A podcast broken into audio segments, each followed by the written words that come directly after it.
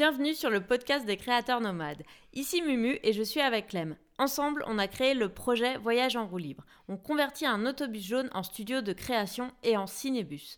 On te raconte cette aventure sur notre blog et notre chaîne YouTube Voyage en roue libre.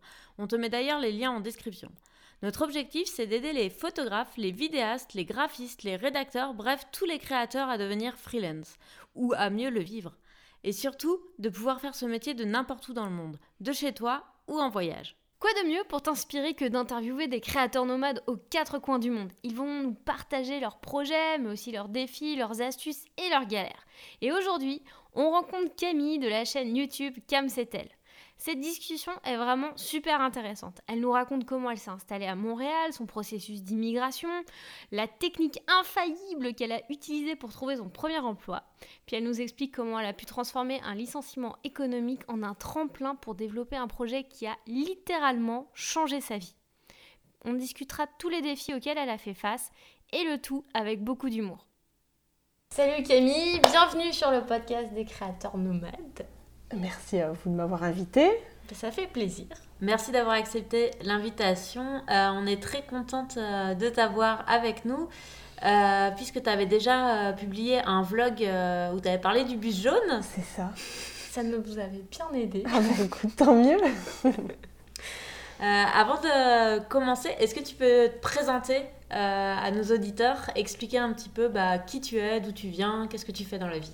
Ok, eh bien je m'appelle Camille, je vis à Montréal depuis bientôt 6 ans et euh, je suis monteuse vidéo principalement à la base. Et parallèlement à ça, il y a à peu près deux ans et demi, j'ai monté une chaîne YouTube où euh, je parle de la vie à Montréal, de comment on vit, ce qu'on peut y faire, de toutes sortes de choses aussi, et puis pas mal de voyages. Est-ce que tu peux raconter euh, aux auditeurs quels ont été tes premiers pas à Montréal et tes premières impressions quand tu arrivé ici? Alors en premier, je suis venue euh, en voyage. J'étais venue en voyage parce que j'avais l'idée un peu d'immigrer ici, mais euh, avant de me lancer dans l'aventure, je m'étais dit je vais venir deux semaines pour voir si ça me plaît et puis si vraiment j'aime ça, je reviendrai. Et j'ai adoré. J'ai tout de suite adoré la ville, l'énergie qu'il y avait, le côté sympa et chaleureux des gens, euh, pas prise de tête, où on, peut, on a l'impression de pouvoir tout faire et que rien n'est impossible. Et j'ai tellement aimé ça que deux jours après mon retour en France, je me suis dit, ok, je vais, je vais repartir là-bas et je vais prendre un PVT. Donc, toi, tu avais déjà décidé que tu resterais longtemps à Montréal en enfin, quand tu es revenu? Ouais, ouais, ouais, quand je suis revenue, j'avais déjà emmené tous les papiers qu'il fallait pour pouvoir demander la résidence. Je, ah savais, ouais. je savais que je voulais vraiment rester. Je m'étais dit, je ne sais pas combien de temps je resterai, mais je veux avoir le choix. Et à l'époque où j'ai fait le PVT, c'était d'un an. Mm. Donc je savais qu'après, il fallait que je fasse un visa jeune professionnel, et etc. Et j'avais déjà emmené comme, mes, diplômes, euh, mes diplômes pour faire la résidence permanente. Donc je savais vraiment que je voulais rester. Puis j'avais tout calculé comme ça. Je m'étais dit, j'arrive, je voyage en premier avec des amis parce qu'après, il faut que je trouve un emploi qui puisse me permettre de rester, puis de faire un jeune pro, trouver le patron, etc. Et j'aurais pas pu voyager vers la fin de mon PVT, vu qu'il fallait le même patron. Ok, ça c'est de l'organisation. Ah, j'avais tout prévu. Et euh, du coup, quand tu as fait euh, ton premier voyage, est-ce que tu es venue, euh, ton voyage de repérage en fait, tu es venue toute seule ou? À l'époque, à l'époque j'étais en couple et j'étais venue parce qu'on avait l'idée un peu d'immigrer tous les deux. Mais euh, lui, il n'était pas, il pas français. Il n'était pas de nationalité française, donc on ne pouvait pas faire un PVT. Sinon, je pense qu'on ne serait même pas venu, puis on aurait juste pris un PVT. Mais vu qu'il n'était pas français, fallait qu'on trouve un, un visa et puis qu'on fasse la résidence permanente, mais ça demandait quand même beaucoup de frais. Donc on s'était dit, ok, on vient, on voit. Et puis si vraiment ça nous plaît, et puis si on avait quand même un peu prospecté aussi niveau emploi, on était allé voir si, si éventuellement on nous prendrait. Et puis on, avait vu que c'était quand même ouvert. Donc on s'est dit ok on pourra revenir, sauf que moi c'est pendant ce voyage-là que je me suis dit euh, je ferai pas ma vie avec ce gars-là. je, veux revenir, mais je reviendrai sans. Et donc quand on est rentré, et euh, eh ben on s'est séparés. Et j'ai demandé juste après à ma meilleure amie, euh, tiens, est-ce que ça te dit, on part à l'autre bout du monde, on tente un PVT et elle venait de finir son boulot. Elle m'a dit Ok. Ok, c'est parti. C'est ça. et euh, comment est-ce que tu as trouvé ton premier travail du coup? Pour avoir ton permis jeune pro, c'est ça? Ouais, donc vu que je suis monteuse vidéo, c'est là où je savais que ce serait compliqué pour moi parce que dans ce domaine-là, ils prennent souvent au contrat. Et moi, pour avoir le visage jeune pro, il fallait que je trouve une société qui serait prête à, m'embaucher vraiment en tant qu'employé et non juste au contrat. Donc je savais que j'allais galérer. J'avais eu la chance de tomber dans un organisme, il n'existe plus, mais c'était un organisme qui te permettait de refaire ton CV euh, à la version québécoise un peu, et puis ça te donnait un peu des premiers contacts. J'avais aussi essayé le bénévolat dans le cinéma, mais bon, ça m'avait rien spécialement apporté. Mais avoir refait mon CV à cet endroit-là, on m'a donné un livre qui s'appelait Qui fait quoi? Et puis c'était toutes les entreprises euh, audiovisuelles. Wow. Donc j'ai pris toutes les entreprises audiovisuelles, j'avais pris en photo toutes les pages, c'était par ordre alphabétique, et j'ai contacté toutes les entreprises que j'ai pu. Ok, donc tu étais encore une fois hyper organisée. Ben, dans ça. Je suis dit, j'ai écrit, euh, j'avais une lettre de motivation de base et puis je reformulais un peu en fonction. Mais du coup, dès que je voyais une société, j'allais voir sur internet si elle existait, ce que ça faisait, si ça correspondait à ce que je pouvais faire. Et puis, ben, je les ai contactés jusqu'à je suis allée au moins jusqu'à G ou H. Donc j'ai envoyé, j'ai envoyé beaucoup de mails et on a fini par me répondre et c'est là que j'ai trouvé euh, mon premier emploi. Est-ce que c'est le premier, le premier, la première réponse que tu as eue? Alors j'ai eu d'autres réponses mais j'en avais beaucoup qui me proposaient des emplois en tant que pigiste au contrat et qui demandait si je pouvais filmer aussi. À l'époque, je n'étais pas super à l'aise avec cette idée, mais on me proposait surtout à chaque fois qu'au contrat. Et moi, je leur disais, ben non, je peux pas. Il, me faut un emploi permanent pour pouvoir rester, puis pour pouvoir transformer mon visa. Donc ouais, finalement, c'est le premier emploi que j'ai eu, la première rencontre, premier entretien, c'est les premiers qui m'ont pris. Et comment tu as fait euh, pour les, pour les convaincre? Euh, bah alors, c'était très très loin d'être l'entreprise idéale. Clairement, c'était pas, euh, pas le truc dont je rêvais. Ils avaient un peu un, un style un peu vieillot. Je, dirais, ils étaient un peu passés date. c'est triste, hein, mais ouais, lui, il avait la soixantaine, il était un peu coincé dans les années 80-90. Il était persuadé que ce qu'il faisait, c'était bien. Euh, sauf que bah voilà, c'était plus au top, donc il cherchait quelqu'un, mais parce qu'en même temps, personne n'avait envie de faire ça. Mais moi, je me suis dit, ok, je vais essayer d'amener mes idées en douceur.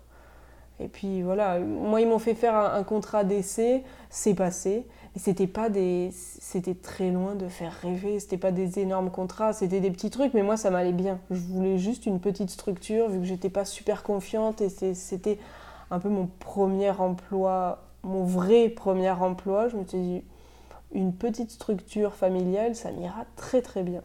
Et c'est... Euh, t'es resté longtemps chez eux? Je suis restée quasiment ouais, deux ans.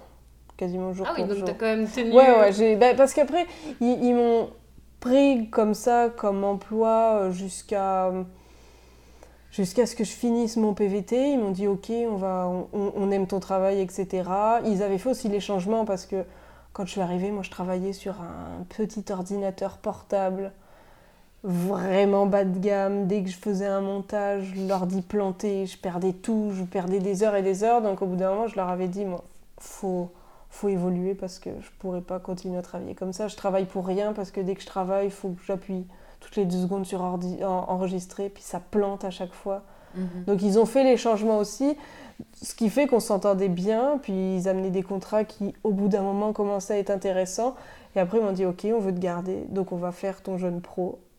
Et jusqu'à après, je leur ai demandé Moi, je lance la résidence permanente, est-ce que vous pouvez aussi changer mon visa à la fin du jeune pro? Donc, ils l'ont fait. Donc, ouais, non, on s'est entendu. Et qu'est-ce qui s'est passé pour que tu passes en freelance? Euh, Alors, ce qui s'est passé, c'est que quand j'ai validé mon, mon, visa de travail en attendant ma, ma citoyenneté, ma, ma, ma, résidence, ils m'ont dit, euh, pile en revenant de mes vacances, bah, Camille, on n'a plus de contrat, on peut plus te garder, euh, et puis on n'a plus d'argent aussi, surtout. Mm. Moi, j'avais, je, je, savais que finalement, mon, mon visa et puis ma vie au Canada, c'était lié à eux. Si je partais, je perdais mon visa, je pouvais travailler nulle part ailleurs, donc j'étais obligée un peu de, de tout accepter. Et quand à des moments ils avaient un peu des difficultés à me payer, je me disais ok, ils vont retrouver un contrat, puis ils me payeront là, sauf que les contrats venaient plus. Moi j'avais un peu d'argent de côté, sauf qu'au bout d'un moment, quand en janvier 2016 ils m'ont dit on peut plus te payer, ça faisait déjà un moment qu'ils m'avaient pas payé. Et là je me suis retrouvée avec 3500 dollars d'attente de, de salaire et euh, sans possibilité de pouvoir travailler ailleurs vu que mon visa était lié à eux. Donc ça a été bah, contrainte et forcée finalement un peu de me lancer, mais pareil, je pouvais pas travailler ailleurs, j'étais euh, pieds et poings liés. Et comment tu as fait justement pour développer un réseau en freelance quand tu arrives au Canada Tu as eu juste un, euh. employeur et ton employeur bah, plus de contrat c'est ça. Comment t'as fait pour... Euh, ben, je me suis dit, ok, il faut, faut rebondir, vu que je voulais, je voulais m'occuper d'une pendant, pendant les six mois, je crois que ça a mis à peu près, mais j'avais aucune idée de combien de temps ça mettrait pour avoir la, la résidence. C'était début janvier, c'est pas le moment du tout où il y a le plus de, de, travail à côté, mais je me suis dit, dans n'importe quel cas, j'ai pas le droit de travailler ailleurs, je peux pas changer mon visa, c'est trop compliqué, etc. Donc c'est là aussi où j'ai décidé de lancer ma chaîne. Je me suis dit, quitte à attendre, euh, autant, autant essayer quelque chose, autant me lancer. J'avais les connaissances techniques, j'avais le matériel. Donc je me suis dit, autant m'amuser. Donc j'ai lancé ma chaîne à côté et après quand j'ai eu ma, ma résidence, j'avais déjà quelques connaissances parce qu'on était un petit noyau dans l'entreprise, mais il y avait des fois des gens qui venaient nous aider sur différents contrats pour, pour juste des petits, des petits trucs très précis et ça m'a permis de pouvoir rencontrer différentes personnes. Et quand j'ai eu mes visas pour pouvoir travailler ailleurs, je leur ai dit bah tiens est-ce que tu as besoin de quelqu'un ou quoi? Et euh, j'ai fini par rencontrer certaines personnes dont une avec qui euh, je travaille principalement qui elle en gros euh, me trouve les clients. Et puis après moi je vais filmer faire le montage et puis les contrats. En fait, tu as un peu délégué la partie euh, commerciale de ton activité. C'est ça, la, partie un peu chiante à mes yeux et puis relationnelle où je, suis très loin d'être la meilleure là-dedans, je lui laisse cette partie-là et puis moi je fais toute la partie un peu artistique. D'accord. Et euh, est-ce que tu as des difficultés euh, en travaillant en freelance? Ouais, bah oui, il y en a. Je trouve, je trouve que c'est toujours un un gros risque, moi, de travailler en, freelance. Tu n'as aucune assurance et puis là, en plus, c'est la saison en ce moment, c'est la période creuse. Où je trouve qu'à partir de novembre, décembre jusqu'à février, mars, c'est là où je trouve qu'il y a le plus gros creux parce que les gens ont fini un peu tout l'argent qu'ils avaient prévu pour l'année, donc il n'y a plus rien en fin d'année. Puis en début d'année, bah, le temps que les budgets se signent. C'est ça. C'est vraiment toute cette période creuse. Donc c'est toujours un peu un stress perpétuel de se dire est-ce que je vais rentrer dans mes frais Est-ce que je vais avoir assez d'argent, etc. Moi, après, j'ai la chance d'avoir ma chaîne YouTube qui s'est plutôt bien développée et qui me permet plus ou moins maintenant, ça fait c'est depuis ce début d'année là que je peux me dire ok, je peux souffler et puis à la limite vivre plus ou moins que de ma chaîne YouTube pour ces mois-là, ces mois de carence. Mais à côté, oui, je me base sur une seule personne, mais par chance, j'ai des amis qui de temps en temps me disent Tiens, bah, je connais quelqu'un qui voudrait une vidéo pour sa société, est-ce que tu crois que tu peux faire quelque chose? Donc, c'est là que moi j'interviens, je propose quelque chose, et puis je fais, mais oui, c'est épuisant, et puis je trouve ça super stressant d'être pigiste, mais en même temps, je trouve que c'est aussi une grosse liberté. Et l'un dans l'autre, je préfère avoir ma liberté mm. que, que d'être dans une entreprise euh, où, où je vais pas forcément aimer. Parce que moi, oui, je suis restée dans l'entreprise où j'étais, mais c'était très loin d'être idéal. C'était, je trouvais par moments un peu, il y avait une pointe de harcèlement, mais plus moral parce que ben, on sait que tu es français, on sait que tu as des visas, etc., que tu es un peu lié.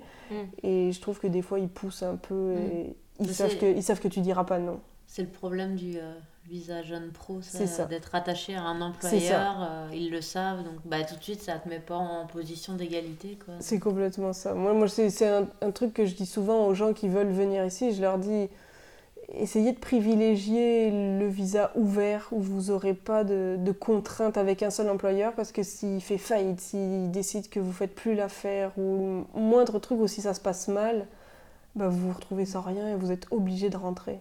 Mmh. Est-ce que tu penses que tu auras réussi à développer ta chaîne YouTube en étant employé? Ah, ça m'étonnerait. Clairement, ça m'étonnerait parce que je, mets beaucoup de temps à faire chaque chose et je pense que je me serais, je me serais fatiguée. J'ai toujours eu tendance à commencer des choses et les lâcher. Ou sinon, ça m'aurait demandé beaucoup de beaucoup d'organisation. Alors autant j'ai eu l'organisation pour prévoir mes visas et tout, mais autant au quotidien, euh, je, pense que je me serais épuisée. Ou alors j'aurais j'aurais utilisé tous mes week-ends pour faire ça. Parce que mon idée, c'était faire une vidéo par semaine et louper aucun, aucune semaine. J'ai loupé aucune semaine depuis que j'ai lancé ma chaîne. Bravo, parce que c'est pas facile. je suis d'accord. Ça demande une organisation. Mais je pense que je me mets énormément de pression là-dessus à, à, me dire ok, il y a des gens qui attendent une vidéo, je veux, je veux pas décevoir. Et puis je me dis si jamais j'en saute un, je vais me dire bon bah ok je peux louper un autre samedi ou quoi donc non je veux absolument pas en louper mais j'en vois monter des chaînes et puis avoir un travail à côté et et pas arriver et puis lâcher au bout d'un moment parce qu'ils disent ben non mon samedi je le passe à filmer le dimanche à faire le montage et puis puis je peux pas profiter donc tu reviendrais pas en arrière tu reprendrais pas en emploi des fois je me dis pour arrondir les fins de mois, à la limite, je pourrais prendre un mi-temps. Mais, je le fais pas à contre-coeur, mais, mais un peu quand même. Où je me dis, ok, il faudrait que je sois vraiment efficace euh, tout le reste de la semaine pour faire tout ce que j'ai en tête. Parce que je trouve que ça prend aussi du temps de penser à la vidéo, l'écrire, la tourner. Puis vu que je suis très dissipée, je mets du temps à faire le moindre petit truc. Donc, il faudrait que je sois beaucoup plus organisée. mais j'ai pas tant, ouais, j'ai pas tant envie de revenir dans une structure euh, vraiment. Euh. Bah, c'est sûr que là en freelance, t'as pas vraiment de compte à rendre à part à toi-même. C'est ça. Donc tu t'organises comme tu veux et tu fais euh, ça au moment que tu veux. C'est ça, c'est exactement ça. Puis si t'es énervé après quelqu'un, tu peux t'en prendre qu'à toi-même si t'as pas fait tes trucs en temps et en heure et puis si ça, si ça marche pas. Ouais. Et quel conseil tu donnerais à quelqu'un qui aimerait s'expatrier tout en se lançant, c'est ça, en travailleur autonome? Euh, Quel conseil? Peut-être de regarder avant, de comme essayer de se créer un réseau avant d'arriver. Parce que je trouve que c'est ce qu'il y a de plus dur au même titre que se faire des amis quand on arrive. Mais je trouve pas que c'est quand même compliqué de se développer un réseau ah, si, si, si, avant, trouve... avant d'arriver en plus bah, Comment Ouais, je trouve ça dur, mais après, il faut avoir, faut, faut, avoir une certaine assurance. Moi, c'est peut-être là où j'ai le plus de, de, misère, parce que je suis loin d'être la personne la plus sûre d'elle. Et je me dis toujours, ok, il y aura toujours quelqu'un de mieux pour faire ça que moi. Donc, je suis très mauvaise pour me vendre. Mais, euh, je sais pas, du, coup, j'aurais tendance à plus le faire à distance en envoyant juste un petit mail et puis pour tâter le terrain.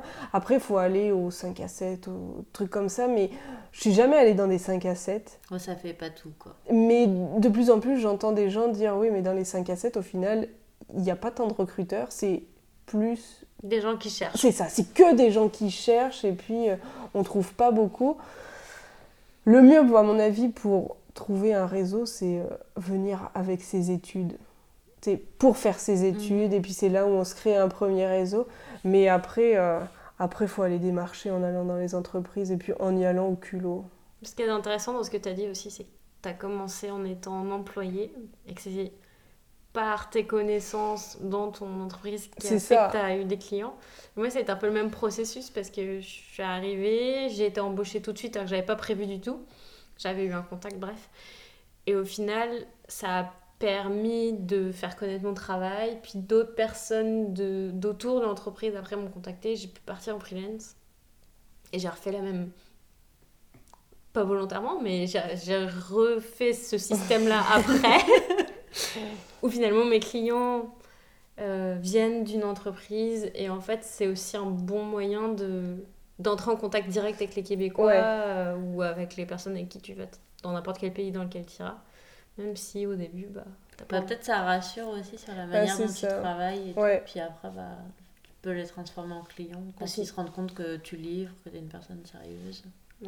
C'est une, bah, c'est une forme d'intégration. euh, Oui, oui, oui, oui. Non, c'est sûr. Après, voilà, je pense que des fois, euh, on, a un idéal et puis on aimerait être juste pigiste. Mais au début, pour faire ses preuves, faire ses marques, et puis rencontrer du monde, on peut pas juste euh, envoyer un- une démo et puis dire salut, je sais faire ça, euh, prends-moi. On est des fois obligé de passer par la case employé et puis ça dure le temps que ça dure. C'est comme au même titre que quand on arrive, des fois on trouve pas le job de rêve et puis on va faire un, un job alimentaire. euh. Moi j'avais essayé ouais, le bénévolat, mais c'était, c'était tous ceux qui faisaient du bénévolat finalement, c'était que des gens qui cherchaient justement à se faire une place et puis à rencontrer du monde. Donc euh, c'est un peu comme les 5 à 7. Oubliez les 5 à 7 C'est et euh, ça. les bénévolats, en fait, ça marche pas. Mais c'est vrai que c'est- c'est c'est toujours compliqué euh, de se lancer en arrivant, parce que j'en ai eu plusieurs. À un moment donné, je devais recruter des graphistes. Et j'avais plein de CV de français qui arrivaient. J'en ai qui étaient en vacances, il y en a d'autres qui n'avaient même pas de visa. Puis moi, j'avais besoin des gens maintenant, donc j'étais ben.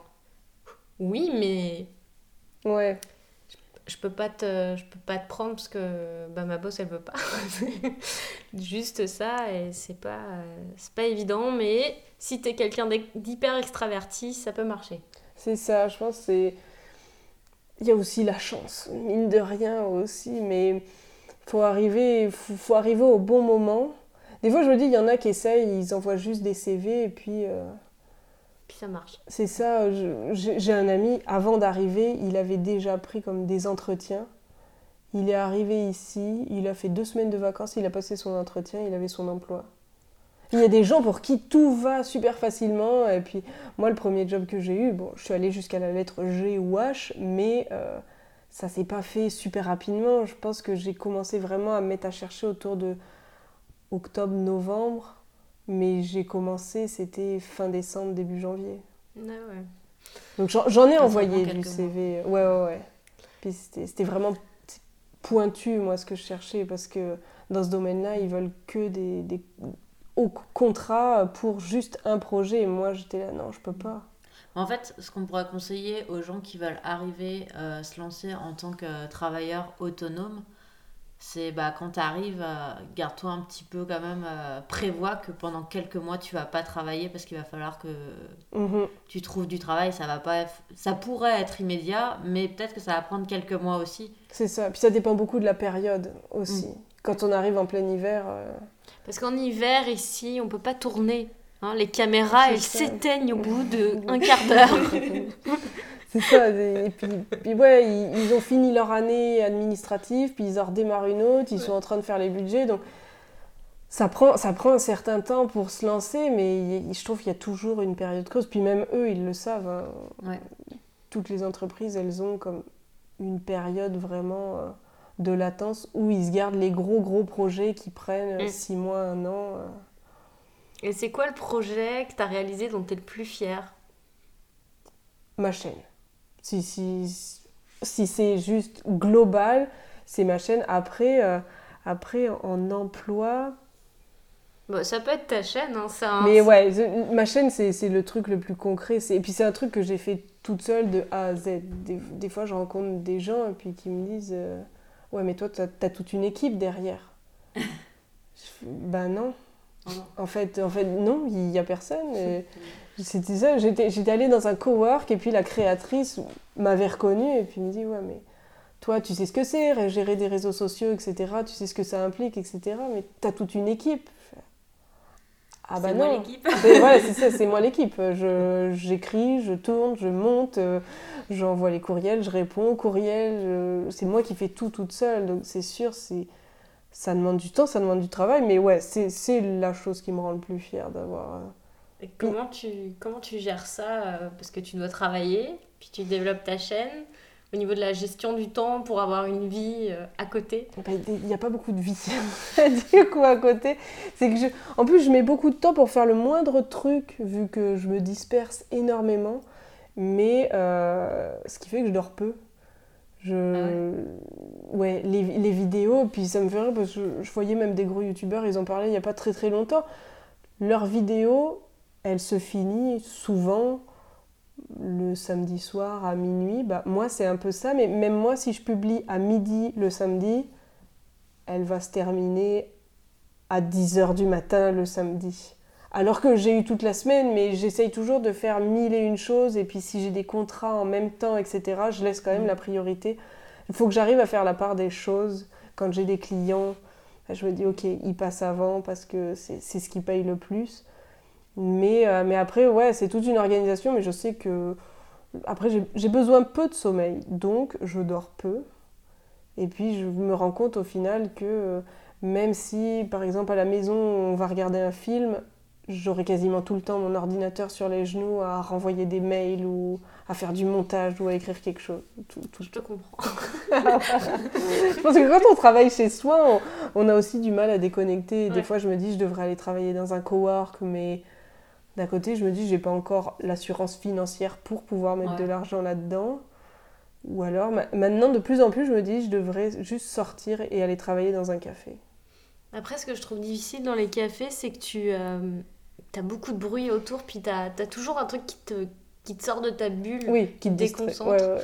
Je trouve ça toujours. Euh, enfin, il faut réussir quand tu es en freelance à, à trouver le, le, bon moment pour mhm. travailler, puis pas être dérangé, puis surtout. Euh, quand tu as quelqu'un qui est avec toi dans la même pièce, c'est le même problème de réussir à, à focaliser au bon moment. C'est ça. Puis en vivant en couple aussi, mon copain, à un moment, il avait des horaires de jour, mais après, il en a eu de nuit, donc j'essaye toujours de me caler aussi un peu en fonction de lui.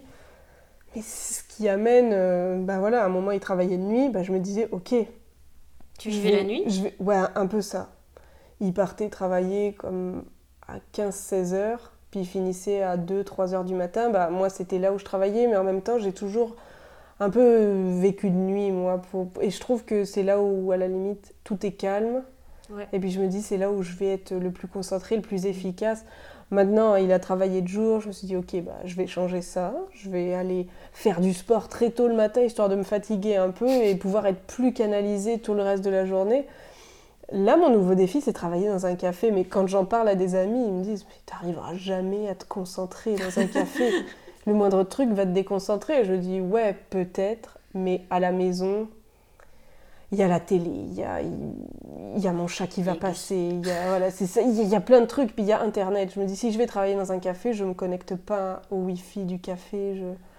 C'est juste voilà, mon ordi et moi, je mets de la musique, j'enlève mon téléphone où je pars sans carrément, parce que juste l'avoir à la maison, je, quitte Instagram pour y retourner 10 secondes après alors qu'il n'y a rien de plus. Donc je me dis, il faudrait que je m'enlève tout ou que je parte je sais pas, dans un endroit où il n'y a pas de réseau, où il n'y a rien pour vraiment être efficace. Dans la forêt. C'est ça, faire une retraite spirituelle. Et juste comme ça, pour donner une idée aux gens, la proportion entre ton travail client et ton travail sur YouTube, Mm, alors c'est très variable. Euh, là maintenant je dirais quand même, ah, vu qu'en ce moment en plus la période est creuse au niveau boulot, je pense que c'est un 70-80% pour ma chaîne versus un, 20-30% pour, pour le boulot. Parce que genre, en plus, des fois, il y a des clients, ils disent qu'ils veulent les choses très vite. Donc, on va filmer, on va faire le montage. Donc je fais tout très vite et ça me prend beaucoup de temps, mais juste après, tu leur envoies une version, ils aiment bien, ils, aiment beaucoup, ils veulent juste des, micro-changements, comme tu leur demandes juste à la fin de la vidéo qu'est-ce qu'il faut écrire, etc. Puis là, ils peuvent mettre deux semaines à répondre. Mm. Donc bah, là, pendant deux semaines, j'ai rien à faire. Mais se trouve, bah, au bout de deux semaines, ils vont me demander plein d'autres trucs en même temps, et puis c'est là où ça va me prendre 80% de mon temps. Donc, euh, bah, quand tu as des temps plus morts, tu peux investir euh, beaucoup plus euh, bah, sur ta chaîne. C'est ça. Donc j'essaye de, de, toujours mixer et puis voir dès que j'ai un moment de libre, plus libre, où je sais qu'on va pas me revenir à ce moment-là, je me dis ok, là j'essaye de bosser sur ma chaîne. Et qu'est-ce que euh, l'explosion de ta chaîne a changé dans ta vie? Ça a changé pas mal de choses. Jamais, jamais déjà j'aurais pensé monter un truc comme ça encore moins pouvoir en vivre. Après, ça m'a. Déjà, ça m'a changé moi, je pense, énormément. Parce que j'ai toujours été très, très, très, très timide et ça m'a forcé à, sortir, à voir des gens, à me confronter à des choses. Et puis quand on gère tout tout seul, euh, bah, quand on nous envoie une proposition de contrat, bah, c'est nous qui devons la gérer. On, doit montrer aussi que on n'est pas juste un petit, une petite personne toute gentille qui va tout faire gratuitement. Donc on doit aussi s'affirmer. Donc ça m'a permis de, de m'affirmer et de montrer un peu ce que je vaux. Donc ouais, c'est plein de... tout plein de défis, mais, euh, mais ça m'a beaucoup changé, je pense. Ouais. Et euh, comment est-ce que tu gères justement, euh, bah, c'est ça ton image publique? Parce qu'on te reconnaît maintenant dans la rue, j'imagine, bah, ça doit t'arriver. Vu qu'on a un gros noyau, je pense que j'ai un gros noyau de personnes qui me suivent, qui est à Montréal, ça arrive très très fréquemment. Et puis ça peut arriver à n'importe quel moment aussi. Ça, m'est arrivé. Des fois, tu te dis, je suis un peu de mauvais poil ou tu, tu fais pas attention, tu te dis pas, il y a quelqu'un là qui va savoir qui je suis. Mm. une fois, il y a longtemps, ça nous était arrivé, j'étais à une caisse avec mon copain et je sais plus, je râlais pour une broutille, mais genre pendant 5 minutes, j'ai râlé à la caisse. Avec mon copain, mais je sais plus, on devait faire quelque chose, et puis j'avais juste pas envie de le faire. Et à la fin, la caissière, on paye, on lui dit au revoir, etc. Et puis là, elle me regarde, au fait, j'aime beaucoup ce que tu fais. Et, et moi, j'avais juste vraiment honte d'avoir passé tout mon temps à râler à côté d'elle. Je me suis dit, mon Dieu, elle va penser que je suis une grosse râleuse aigrie. Alors que je pense pas. Mais euh, ouais, après, je le gère. Euh, c'est. Je le gère naturellement, je me prends d'une pas du tout la tête. Je pense que ça m'a pas changé. Je... Si j'ai envie de sortir. Est-ce que tu sépares euh, ton. ton... Est-ce que tes clients sont au courant de, de, ça? Non. Non, je, ne le dis pas en général. Je pense qu'après, il y a des clients qui le savent parce que je travaille avec principalement une seule et même personne qui me réfère, etc. Et elle, elle est très fière de, tout le chemin que j'ai accompli, etc. Donc, elle va en parler. Donc, elle va montrer, etc., que, bah voilà, moi j'ai monté ça toute seule. Et en plus, c'est quelqu'un qui essaye de développer le, travail pour les femmes. Donc, c'est souvent avec des femmes qu'on va travailler, par exemple, pas moi, une massothérapeute, une physio. Donc c'est un peu pour leur montrer, bah, regarde ce que Camille, elle, elle a fait, elle a monté son truc toute seule, etc. Donc elle essaye de, leur montrer ça pour les pousser. Mais sinon, c'est, c'est pas un truc que je dis, et puis c'est un truc que j'essaye aussi de, séparer. Mhm. Dans le boulot, par exemple, on connaît mon nom, etc. Mais euh, sur ma chaîne, j'ai jamais dit mon nom et autres. C'est, non, j'essaie de vraiment faire la part des choses. Euh. Pourquoi? Ah, pourquoi? Au, au, début, j'ai pas voulu donner mon nom parce que j'avais mes petites sœurs, j'avais ma famille, etc. Je savais pas où ça irait ma chaîne non plus, donc j'avais pas envie que s'il y ait quelque chose, que mes petites sœurs en pâtissent ou autre. Après, je sais que c'est quelque chose. Maintenant, elles en sont très fières et puis elles commencent à en parler, mais moi j'ai toujours dit n'en parlez pas trop autour de vous. Si quelqu'un aime pas, et puis je sais que sur internet les gens peuvent se moquer très vite, j'avais pas envie que si quelqu'un se moque, ça leur fasse de la peine. Déjà, je sais que elle regardait beaucoup les commentaires sur les débuts, et puis dès qu'il y a eu des méchants commentaires, je savais que ça les affecterait, et puis moi je leur avais déjà dit avant, les filles, va y avoir des commentaires méchants, ça arrivera un moment ou un autre, mais c'est pas grave, vous passez au-dessus, on s'en fout. Donc je sais que ouais, c'était principalement pour ça. Après maintenant, si, si ça venait à savoir, je sais que j'en avais parlé une fois, que je donnais pas mon nom. Après, j'avais reçu des messages de gens qui avaient réussi à trouver.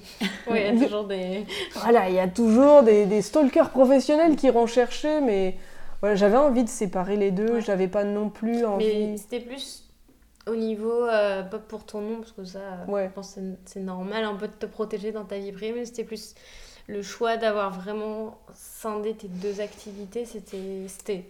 Ouais, bah, je me dis des fois, les clients peuvent ne pas aimer ce qu'on fait à côté sur YouTube ou moins prendre au sérieux ou quoi ou ouais juste dénigrer le travail à côté. Donc je me disais bon bah, s'ils le savent pas au moins ils pourront pas aller critiquer.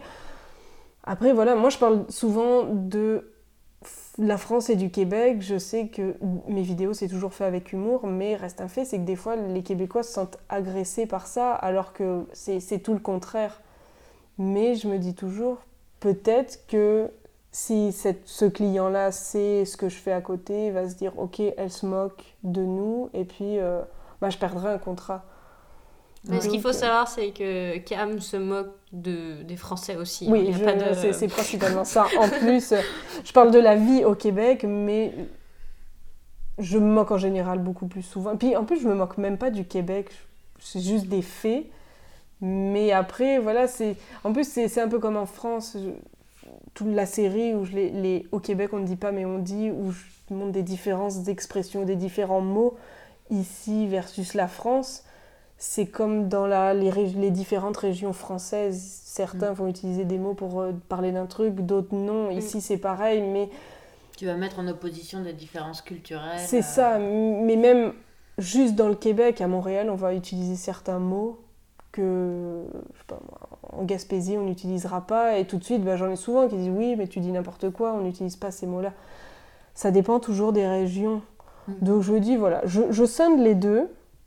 Et puis, euh, et puis voilà, comme ça, c'est c'est chacun son truc, chacun son milieu. Mais je sais que voilà, tout se regroupe au bout d'un moment. Mais Puis comment tu gères les, les attaques, euh, les commentaires méchants? Toi, tu as une, t'as, une carapace ou- Ouais, non, j'ai une grosse carapace. Déjà, je pense que mon enfance a fait que j'avais déjà une carapace. Moi, j'étais un vrai garçon manqué. euh, après, j'ai un peu trop mangé, on va dire. Donc, j'étais un peu ronde, etc. Donc, j'étais pas du tout dans la fille un peu classique. Voilà, j'avais j'avais mon style bien à moi. J'avais au début que des amis, c'était des garçons. J'avais pas beaucoup d'amis filles ou autres.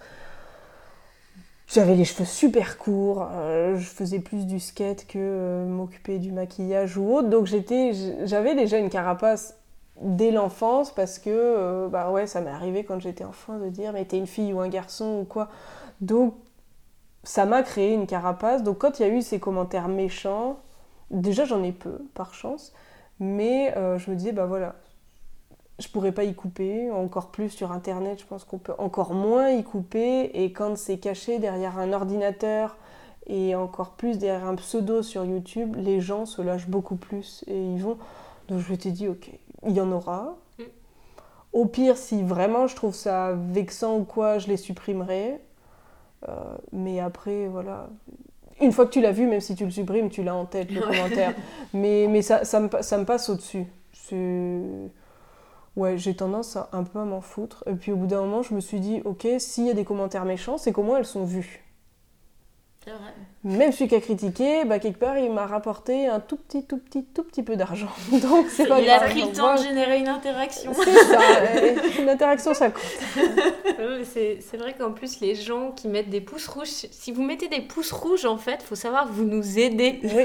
Parce qu'en fait, là, YouTube, il dit, bah, ça suscite une réaction. Donc, quand vous mettez un pouce rouge, bah, vous aidez la personne, en fait. Donc, vaut mieux rien faire. C'est ça. Au même Ouais. titre qu'un commentaire méchant, eh ben, ouais. c'est un commentaire. Voilà, c'est de l'engagement. Donc, pour YouTube, c'est bon. Donc, merci à vous. J'ai j'ai presque envie de dire merci aux gens qui sont pas gentils. Et euh, sinon, tu as lancé ta citoyenneté? Oui.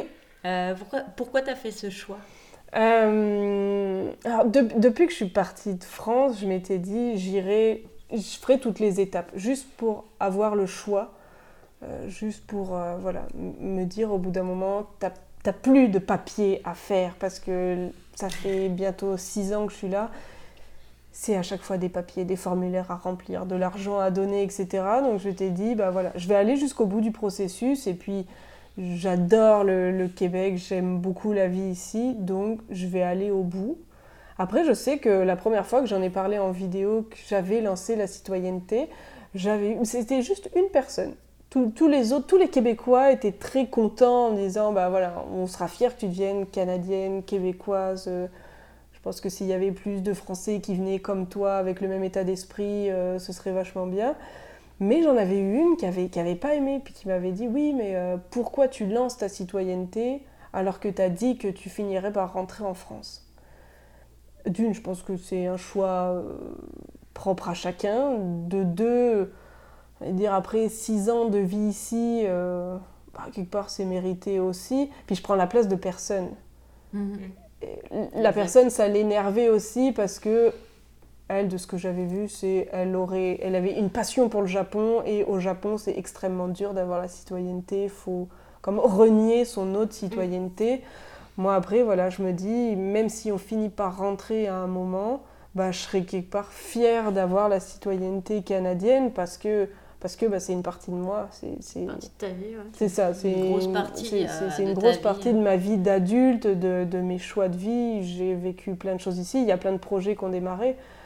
Donc, donc ouais, non, je serais, je serais super fière de ça. Et puis, ça pourra aussi se transmettre euh, à mes enfants. Si un jour j'ai des enfants, euh, je sais qu'en étant canadienne, ils pourront euh, en bénéficier plus tard. Donc, donc ouais, c'est des frais en plus. Et puis, mais je trouve ça, je trouve ça vachement bien. Et puis au moins, ça m'évitera de refaire à chaque fois des papiers. Et puis, et puis d'autres trucs complètement chiants. Parce que pour ceux qui ne le savent pas, en fait, quand tu as une résidence permanente au, au Canada, tu dois au moins passer deux ans sur cinq ans au Canada. Enfin, ça varie de temps en temps, mais en gros. Je crois que c'est trois ans même. Euh, peut-être trois. En tout cas, on doit passer un certain temps sur le territoire sur une période donnée. Donc, ça veut dire que si pour X ou Y raison, tu dois rentrer. Euh, en France ou dans le pays dans lequel tu, tu es originaire, euh, bah, t'es un peu coincé, donc je sais pas, si tes parents ont un problème, si t'as une opportunité, si tu tombes amoureux, bref,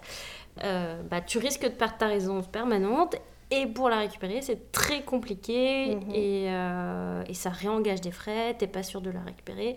Donc finalement, être citoyen, ça t'offre une certaine liberté. Puis tu as aussi euh, les passeports. deux passeports, c'est jamais. Ouais, on crache pas dessus non C'est pas superflu. c'est ça. Non, mais je pense que. Faut, faut, ceux qui le voient négativement, j'ai tendance à pas comprendre parce que l'un dans l'autre, on ne prend pas la place de quelqu'un. Mm. On, on, a, on a fait nos preuves, on a travaillé ici, on a payé nos impôts ici, on a participé à l'économie, à toutes sortes de choses. Donc, pas que c'est légitime, mais dans un sens, on ne prend pas la place de quelqu'un. C'est pas comme si quelqu'un perdait son passeport parce que moi je l'obtiens.